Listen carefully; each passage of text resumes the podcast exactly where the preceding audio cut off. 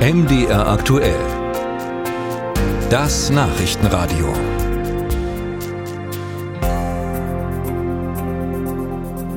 Im Zuge der Energiewende werden Millionen Verbraucher in ihren Häusern neue Wärmepumpen, Wallboxen für die E-Autos, Klimaanlagen und Stromspeicher einbauen. Diese Geräte sollen aber nach Plänen der Bundesnetzagentur, falls das Stromnetz äh, überlastet zu werden droht, künftig auch mal abgeschaltet bzw. gedrosselt werden können. Das hat das plant also die Bundesnetzagentur und ein Bündnis mehrerer Verbände hat dagegen jetzt einen offenen Brief an die Behörde geschrieben und in diesem Bündnis ist auch der Bundesverband Verbraucherzentrale. Dr. Thomas Engelke ist dort Leiter des Teams Energie bauen und jetzt am Telefon. Herr Engelke, wie soll denn diese Drosselung im Ernstfall konkret aussehen? Ja, guten Tag, Frau Arndt. Es ist tatsächlich so, dass der dass die Ideen der Bundesnetzagentur, es gibt bisher nur äh, ein Eckpunktepapier, aber die Bundesnetzagentur möchte gerne äh, im Falle von Netzengpässen eben diese Abdrosselung machen. Ähm, das heißt, Verbraucherinnen und Verbraucher können dann ihre Wallboxen, äh, ihre E-Autos äh, nur noch begrenzt laden. Äh, die Wärmepumpen funktionieren noch begrenzt.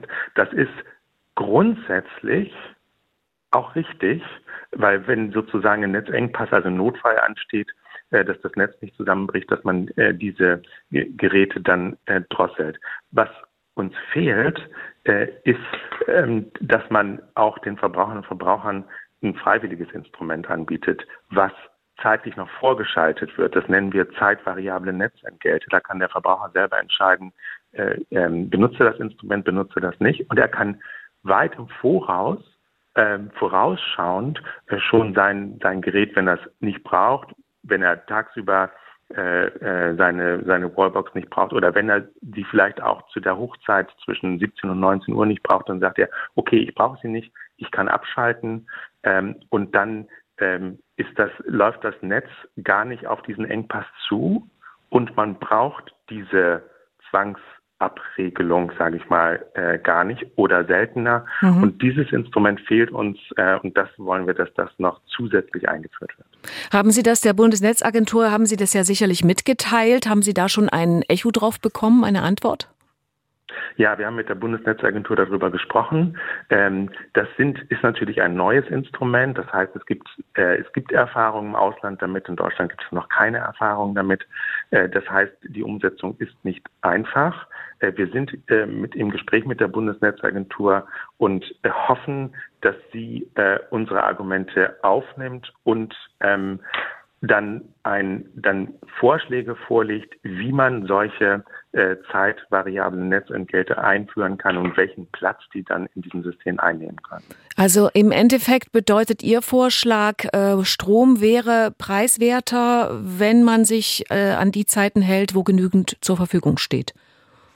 Genau. Und wenn man dann solche, solche Tarife wählt, äh, dann, und wenn man sich freiwillig sozusagen freiwillig abregeln will, also freiwillig den Strom nicht nutzt in Zeiten, wo wenig Strom produziert wird, wo viel Strom verbraucht wird, wo der Strom teuer ist. Äh, und wenn man dann sozusagen ein Stück weit darauf verzichtet, äh, dann könnte man natürlich mit einem günstigeren Stromtarif arbeiten, also auch sparen. Und diejenigen, die dann sagen, nein, ich, ich möchte das aber nicht, sondern ich brauche volle Flexibilität oder ich möchte gar nicht gerne zu diesen Hochzeiten äh, laden, die würden dann natürlich ein bisschen mehr bezahlen. Ihre Chefin Ramona Popp hat geschrieben, die Energiewende wird nur gelingen, wenn die VerbraucherInnen sie auch annehmen. Haben die Verbraucher denn eine Wahl? Äh, das, genau dafür setzen wir uns ein. Dieser freiwillige Aspekt ist für uns sehr wichtig, dass genau äh, die Energiewende eben angenommen wird und diese äh, Zwangsmaßnahmen, diese kurativen Maßnahmen, wie wir sagen, ähm, sind dem nicht dienlich und deswegen ähm, sollte man ohne Not nicht auf so ein freiwilliges Instrument verzichten. Mhm. Darüber hinaus fordern wir auch noch, dass diese Zwangsreduzierung zeitlich begrenzt ist. Bisher ist es völlig offen, wie lange das dauern darf. Und wir haben gesagt, also pro Tag maximal ein bis zwei Stunden und pro Jahr 50 bis 100 Stunden, äh, damit man weiß, äh, dass das nicht äh, unbegrenzt laufen darf.